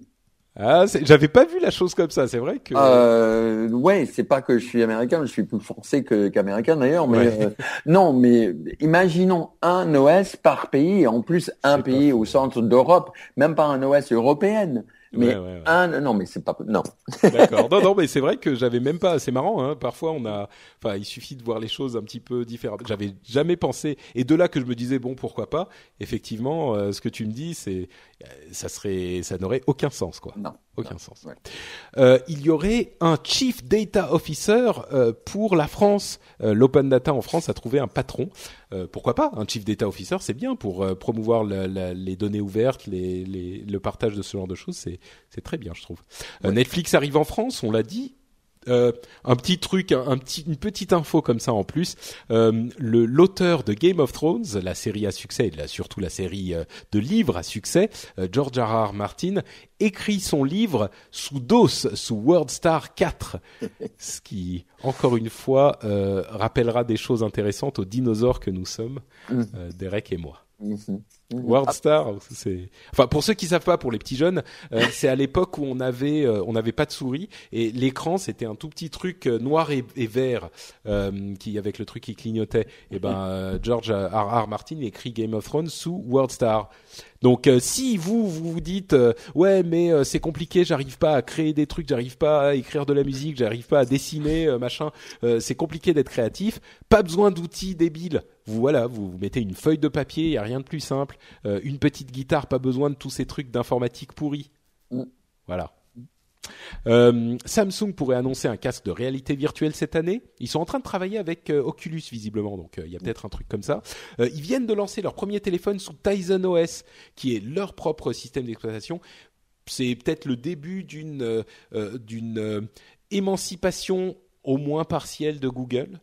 Euh, il y aurait une montre qui arriverait chez Microsoft. Euh, c'est, ça serait pas si étonnant que ça, c'est à la mode en ce moment. Euh, il y a une dans le domaine de la technologie portée une chemise intelligente chez Intel. Bon, c'était mm. un proto pas force. Franchement, le problème c'est qu'il fallait brancher la chemise sur un énorme boîtier. Ça m'a pas convaincu. Hein. Et il y a encore une nouvelle machine, une nouvelle imprimante 3D euh, euh, à 250 dollars. Euh, c'est une, autre que celle qu'on avait présentée il y a quelque temps, qui est sur euh, Indiegogo, euh, qui a atteint son son son, son euh, but. Euh, donc euh, voilà, les machines, les imprimantes 3D pas chères risqueraient d'arriver dans les, allez, un ou deux ans à venir. donc la révolution est en route. Bon, je pense qu'on a fait un, rendez-vous tech touffu, un rendez-vous tech bien rempli. Donc je crois qu'on va s'arrêter là. Euh, je vais quand même rappeler euh, le, le, les informations de Jeff qui nous a déjà quitté il y a plus d'une demi-heure. Euh, il est at Jeff sur Twitter et c'est un un VC, un venture capitaliste de la Silicon Valley qui nous donne son éclairage euh, sur l'actu tech euh, tous les mois, une fois tous les deux épisodes, il nous, nous rejoint. Donc si vous voulez euh, le suivre, ça pourrait être quelque chose d'intéressant pour vous aussi, pour vous aussi. Derek, est-ce que toi tu as des choses intéressantes à partager avec les auditeurs? Je sais, je crois que tu es consultant, peut-être que.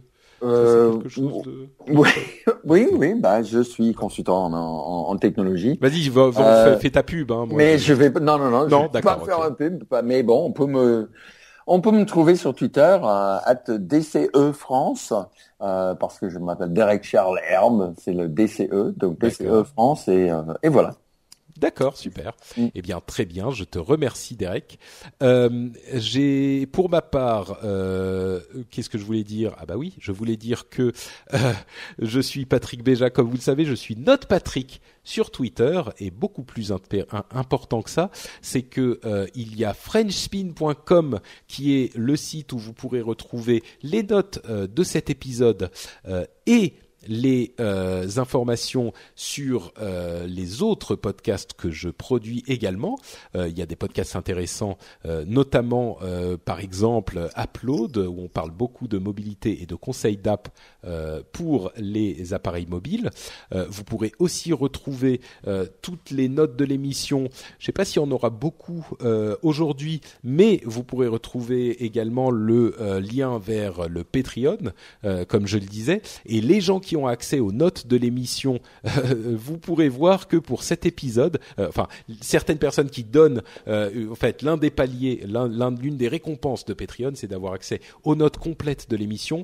là, on a combien? Plus de 100 lignes sur les notes de l'émission, avec une quantité de détails sur la WWDC assez importante. Donc euh, vous pourrez aller voir ça, peut-être que ça vous intéressera également. Euh, quoi qu'il en soit, donc euh, les notes de l'émission sont sur frenchspin.com. vous pouvez venir laisser des commentaires également. Je serais très intéressé de savoir ce que vous avez pensé de la WWDC de la euh, Surface Pro 3 et de tout ce dont on a parlé aujourd'hui. Euh, comme je le disais encore, euh, vous pouvez nous retrouver ou nous soutenir sur patreon.com, lrdv.fr, le rendez-vous.fr, c'est plus simple. Et je crois qu'on arrive à la fin de l'émission. Il me reste à remercier encore une fois chaleureusement chaleureusement Derek d'avoir été présent. Je trouve que tu as fait une prestation tout à fait honorable. Donc merci de ta bonne humeur et de ton expertise. Merci beaucoup, merci, merci à tous. Et, euh, évidemment, euh, remercier également tous ceux qui nous écoutent. Euh, merci, j'espère que l'épisode vous aura intéressé et j'espère surtout que vous serez avec nous dans deux semaines pour le prochain. je vous dis donc bonne deux semaines et à, à quoi? Oui, au prochain épisode, c'est bien ça que je voulais dire. Ciao à tous